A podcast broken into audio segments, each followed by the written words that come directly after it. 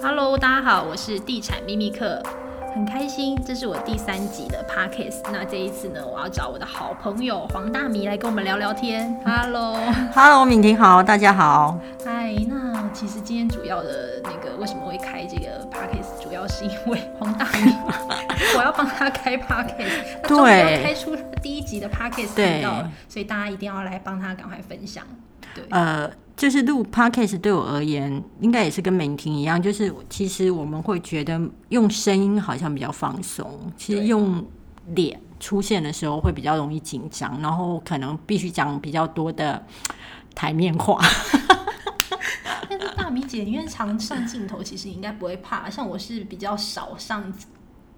就是镜头，所以其实我喜欢透过声音来跟大家聊天。哎，我觉得不是怕的问题，而是你知道，当你把自己推在第一线的时候，你常常会觉得自己他必须承担的那个压力，他就来了。所以我会觉得躲在声音后面或躲在文字后面，那种感觉是很放松的。嗯，但是如果把自己放到电视前面，其实如果是我的粉丝就会注意到，其实我很少分享我在电视节目上面的影片。因为我上很多节目，但我很少分享，因为我觉得我好像过不了自己的那一关。我觉得上节目会很容易过海，嗯，对，所以我还是会觉得啊，大家就透过我的文字认识我一下，嗯，对。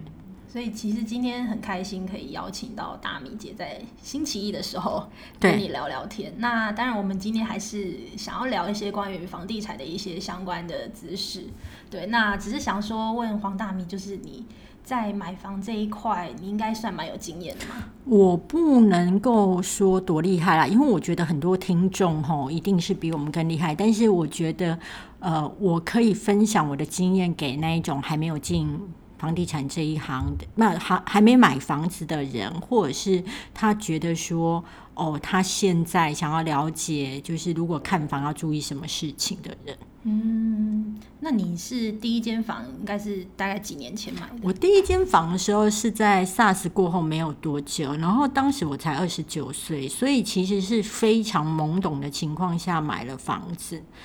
然后呃没有。就是说，有些经验是可以复制，有些经验是不行嘛。那我那时候的低价，等于说是大家是没有办法复制的。嗯。但是到我到第二间房的时候，其实房价就已经起来了。那我当时第二间房的打算，是因为我买在高雄。嗯。然后我的想法是说，当时我朋友跟我讲说，高雄的出租状况很好。那我就去五九一看一下，说，哎，大家都租金多少？然后发现说，哎，那个租金哦的报酬率真的很好，因为高雄那时候的两房大概四百出，四百二，可能就可以买到还不错的中古屋，很便宜，很便宜，对。然后大概可以租一万五到一万七，看屋况，所以它的投报是高的。那我的想法是说，有一天我是高雄人，所以有一天我可能会回高雄，所以呢。就先买下来租给别人，之后呢，呃，如果自己回南部的时候，可以就是自己住，然后中间的时候是房客帮我把房贷全部缴了。那我觉得我的想法非常的简单啊，所以大部分的时候我挑房子都以自住的想法去挑，然后我都觉得只有你过得了你心里的那一关，你将来要转手或是要出租，你才不会有问题。所以聊一下，就是其实我发现你这个人，其实你算是还蛮，因为我平常认识你就是一个还蛮随性的人。可是我发现你其实对于买房这件事，其实你是蛮重视的，而且你是会考虑到未来可能也许退休啊，要有个收租比较安心的这样子的一个。对，动机，我觉得你的观察是对的，就是我的个性是很随性的，但是呢，我在呃，我会去做一些比较确定的观察，就是看它整个出租的情况啊，还有它的价格，这些功课我是会做的。但是我在下手的时候，其实就是会蛮快的，因为我很讨厌啰嗦，就会觉得，哎，房子觉得看起来还不错，那价格我还付得起，那我就会冲了。嗯，对，所以你的第一间房就是这样子。那后来你是买了第二间吗？对，买第二间，然后之后第二间，因为后来爸爸年纪大了，然后我想要让我爸爸住在一楼，所以就把在高雄本来打算自己住的房子卖掉，然后换一间更大的在一楼，然后就给我爸爸妈妈住。对，所以就变有就变有第三，你就也你也是少女哎，我是少女是没错啦，可是因为我觉得其实我爸妈要养大一个孩子其实是很难的，尤其在过去那个环境。然后，所以我觉得回馈一间房子 OK，目前还做得到。然后我跟你讲，真的是，其实我就是买在高雄的起涨点，因为大概就在三年多前嘛。那这三年多以来，高雄的涨还蛮多的。那我我我会觉得我没有所谓的赚不赚的问题，对我而言就是拿来住而已。嗯，我觉得这样观念很好，就是买房子毕竟也不是说什么要投资什么的，但是我觉得以自住的心情去考量，也许但未来可能。也许会有一些转变的话，你可能会卖掉什么，但是我觉得用自住的心情去买房子，这个的动机是对的。嗯，就像现在，其实我自己也买了我的第二间房，那我其实也是因为爸爸妈妈年纪大了，就是要走走那个楼梯，其实很辛苦，所以我也希望就是。我现在还有能力的时候，就靠自己能够帮他们买一间就是新的房子，也许未来不用再追垃圾车啊，然后 然后就是有管理员就对了有。管理员也比较方便，然后再就是呃就可以不用爬楼梯，然后坐电梯，我觉得对他们膝盖来说也是比较好啦。那你那时候挑的时候，你是怎么挑？其实坦白说，我那时候买房子的时候是在景气最不好的时候，那时候几乎没有人敢买房子。发生什么事？那时候是房地合一税之后，大家应该记得，就是在二零一四年底到一五年，这时候，呃，政府它因为发现整个房地产是过热过热，所以当时呢，政府就开始调调些了，呃，就是提出了一些就是打房的政策，然后对最重伤房地产就是房地合一税奢。侈税。对，奢侈税是后来，但后来奢侈税又提出了实价登录，对然后到二零一四年的那个房地合一税，几乎是重创了整个房地产市场。当时呢，很多投资客，呃，很多都断头了，然后甚至是一案奸商就倒闭。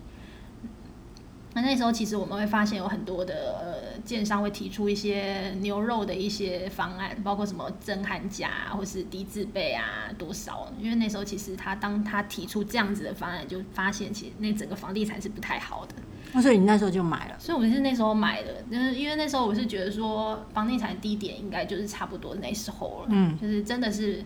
呃，有一些价格其实我们发现它已经回归到比较合理，但不可能在十年、二十年那种，就是比如说台北市一平二三十万那时候时代，但是至少我觉得那时候买的时候，我算是买到房价的甜蜜点。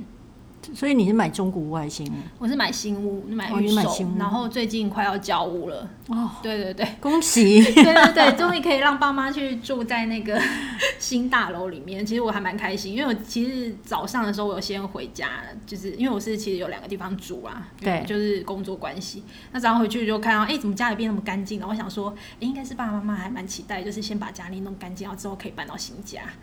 因为玉玲姐认识我，应该知道我是孝女。对对，所以就是其实我是也是圆了自己的梦想，但也是希望爸爸妈妈有一个就是比较新的地方可以住。然后我觉得完成这件事情靠自己，我觉得是还蛮开心的。那你在挑选地段上面，或是房子的格局上面有什么考量？其实地段的部分，我第一个当然是以捷运为主，因为我们家是没有开车的，所以我觉得基本上捷运一定是要可能走路十分钟以内，甚至是呢，因为我买这个社区区，它有一个大原因是它有接驳车可以到捷运站，就是这个建商有送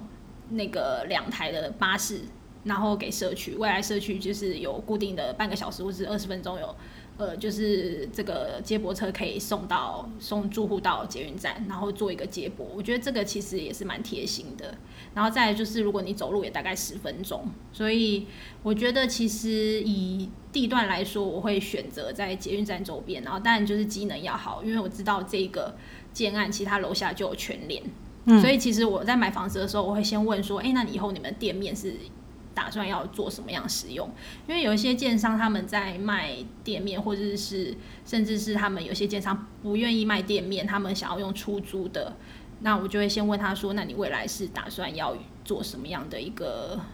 呃，就是你要租出售或出对对对。那我后来知道，其实他们是楼下会有个便利商店啊，会有全联，所以我觉得这个对老人家来说比较方便，因为全联真的是蛮方便的。对，所以有的建商他会永远都是把那个一楼都是放给他自己，然后但是他不售出。对，因为有一些比较不错的建商，我知道，就是他不会以盈利为主了，他会希望说整个社区的品质是好的。甚至我最近有接触一个案子哦，就是他其实店面在新义区就非常有价值，然后建商就是坚持他只租不收。然后他已经找好了，就是租客，就是他未来就是要把这个社区打造比较有氛围的一个社区，所以他找了花店来进驻。所以我觉得就是这其实对整个社区的质感是有加分，但对房价来说你也是有加分啊有加分。对对对，所以我觉得你们买房子其实也要考虑到，但是地主户的占比之外，还要考虑到就是一楼它店面要做什么样的使用。我为什么要考虑地主户的占比啊？因为其实最近坦白说，因为台北市呃大多都是都跟，对，那地主户甚至有一些是占呃超过一半以上。那很多人都不知道说，其实地主户它是会影响，但第一个可能会影响到房价，为什么？因为我知我所知，之前有几个非常多的豪宅，就是因为它地主户就是比例还蛮多，然后甚至是好呃地主户他会把他的房子，如果他有资金的需求，他会贱价卖他的房子，所以对你整个社区来说，其实不是很好。就变成说，如果地主他贱价卖房子，就变成你那边的行情价就会往下走，对，因为地主对他来说，他就是没有成本，没有成本啊、或是成本比较少啦。对对，成本比较少，所以他其实今天如果他分到三四间，他可以一间他就是可以贱卖啊，或是他就可以，他有人说地主户其实是破坏房价的杀手，但是也不一定，因为有些地主很有钱，他也不管，他就放着。但是曾经我去桃园某一个案子，它是一个很指标的建商盖的，对。它呢就是那个呃，你会发现一楼店面庙有三个地主，然后一个建商在卖。对就是你会发现，就是那个地主也拿出来卖房子，然后有不同的就是单位在卖，然后你到底是要找建商还是找地主，你会觉得那个价格就会很妙。那就变成说地主卖的那个是比较便宜的，建商是也比较贵不一定哦，不一定。对，但是要要知道说，其实你跟这个建商买，也许他就是会有售后服务保护这一块，但是如果你跟地主买，可能就没有，会有这样状况。然后再来就是我之前去一个社区，就发现为什么他进去就很像鬼屋，是因为就是管委会就是几乎有一半以上就是都是他们家说的算，因为都是地主户，所以他们就是说要省钱嘛。然后就是哎，以前我们都没开灯啊，为什么要开灯呢？其实其实就是以这样子的一个案例来说，就是地主户的部分你们也要考虑进去，最好是那个建商买断土地，这是最好的。对，哇。可是其实这我在比如说我去买预售的时候，我可以问他说，就是地主户有几几间吗？可以，你可以问，我可以问，你可以问大概占几层，然后有几间。对然后你们是土地买断吗？一般是土地买断，在台北市是非常难得的，但这种建案通常都是还蛮抢手的。嗯，那我有一个好奇，因为我没有买过新屋，嗯，所以我一定会有个好奇，就是说，那我买新屋的时候，我的付款的方式有没有在哪一个阶段其实是比较沉重的？呃，应该是说你，我觉得他你一定要先预设，比如说你买一千万的房子，是呃，你在台北现在还有一千万的新屋嘛？台湾现在没有，很难。台北现在两千万，我觉得是基本。好像是对北台北市是两千万是基本，北县的大概一千二到一千五，我觉得差不多。对对对，那通常其实我们买房子就是要准备大概二十趴的自备款。嗯，那大家可能会想说，就是二十趴的自备款。对，比如说我买一千万的房子，就是你要准备两百万。然后可是你刚刚不是说呃开工定金什么的五趴吗？对五趴，所以你可能就是想说，哎、你是不是有五十万就可以买？对啊，不行错吗？错错，就是你工程款你就要付，比如说十呃，在两年内你要把那个剩下的十五趴对付完，所以你要确保说你有这样子两百万的自备款之外，你交屋之后你还要装潢，是然后你还有完税金，然后还有交屋款，这个都要算进去，不是只有你有有五十万就可以买。对对，所以就是买房子你一定要算清楚，不能就是一窝蜂就想说，哎、我今天有五十万我就可以买房子的错。你要想到就是你要有工程款，然后甚至是交屋款，还有就是一些什么暂收款，这个都要算进去。交屋款、工程款，它会来得很快吗？工程款通常就是比如说，呃，这个建案它现在预售阶段，他跟你说下个月我就要盖了，是，那就是开始要动工了，动工就是开开始要付工程款了。对，所以这个就跟我缴房贷一样。对，但是有一些那个建设公司可能说，我现在是预售，我预计明年中我才会开工，对，所以你要等，等于是你要等这个房子明年中开工，你再缴开工款。所以我在明年中之前，我可以先去总集。对，你可以先去跟家人借钱，或是你先去借信贷，但对是不鼓励啦。OK 但是你还是要看你自己的还款能力。对，所以就是，但是呢，这个会有个问题，就是比如说明年中才动工，你等这个房子你要等几年？你可能要等，现在工程期又拉比较长，然后加上现在全台又大缺工，你可能一个案子都要等个两年半到三年，所以等于说你买这房子你要等四年才能进来，那你这四年来你你是要先租房子吗？还是你要去筹钱吗？还是什么的？你都要考虑进去。所以我这样听起来，你比较赞成就是买那一种已经就是开工了，然后即将要完工的，或者是说它已经盖好的。对，然后重点是你要有口 money 哦，口袋要有对对钱，对对，其实很多事情只要有钱都能够解决啦，吼 对不对？那最大问题就是没有钱嘛，哈。那你刚刚讲到说，你挑的房子当中呢，就是地段啊，然后靠近捷运站啊，那没有错。那还有没有什么东西是你想要跟大家提醒的？然后比如说像刚刚那个地主户的部分，我也是都没有想过的。嗯，对，然后还有就是，但建商品牌这一块还蛮重要的。建商品牌很重要吗？这一点我我个人觉得很重要，因为第一个其实因为现在大家在买房子的时候都会上网先做功课，是所以你买了一个不好的建商，你基本上。它就是网络上，你就会看到很多负评嘛。对那未来你要转手的部分，你要想你下一个就是会接手你的屋主，他如果看到这个建商这么多负评，他会想要接手吗？是但是如果你今天这个建商他的呃就是品质好，基本上你要转手，基本上都不会有问题。我觉得反而是一个依据跟考量，加上其实现在有很多一线的建商，他会提出一些什么防水保固五年呐、对然后什么结构保护又这么二十年啊，或者是什么地壁砖如果破了，它可以五年帮你处理。因为一般其实这一块呢，这么容易破吗？其实我跟我我本人就是发生过哇，，真的吗我？在那个新竹的家，就是住了大概第几年呐、就突然，因为我们家就是本来是一个超呃那个就是抛光石英砖，然后后来又转加装了那个木地板。对，对，然后那个木地板呢，就是突然有一天就怎么哎，怎么走路会口口口，就想说到底发生什么事？为什么整间房子都口口？然后就再隔一天，那个整个家具就这样啪起来，然后我就想说，哇塞，到底发生什么事？然后后来才发现，原来地砖破了。嗯，然后就是我要再花那个钱。去修地砖跟木地板。对，那当然这个建商已经保固过了嘛。如果这个建商他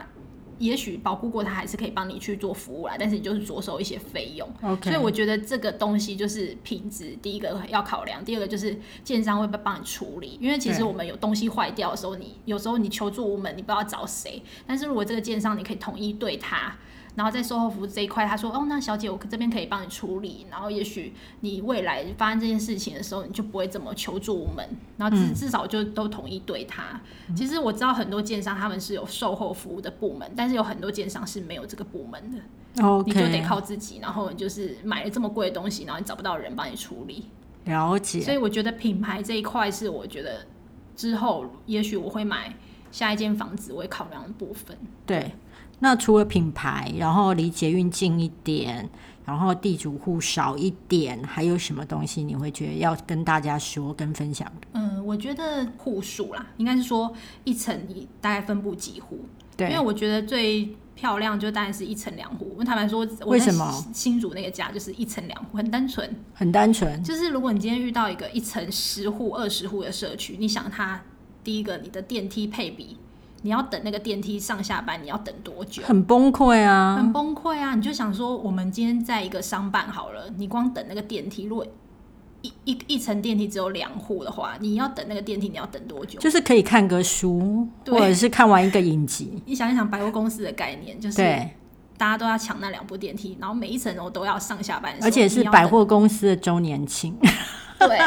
很可怕。所以我觉得电梯的就是配比这一块要注意。对，然后再单层，第一个，如果你单层十户、十五户，你想一下，你隔壁邻居是不是你会遇到比较特别特别的邻居的风险会比较高。是，对，所以这一部分我也会考量啦。当然就是，那你觉得在几户里面是一个我比较、个人觉得二到四户是刚好的。那二到四对，户那建商他会切四户，其实你想它一定是户户边间，对一定至少会有两面采光，是甚至会有三面。对所以这个我觉得第一个是管理上面比较单纯，的邻居也不会这么的复杂之外，你的格局采光一定好。OK，因为如果你单层，比如说有八到十间，你一定会有中间是夹单面采光的。，对所以单面采光第基本上你就只有一面有采光，你会有暗房或是你的厕所没开窗，是，这些都要考虑进去。哎对耶，但但坦白说，你还是要看一下你自己的预算啦，因为有些人可能因为就是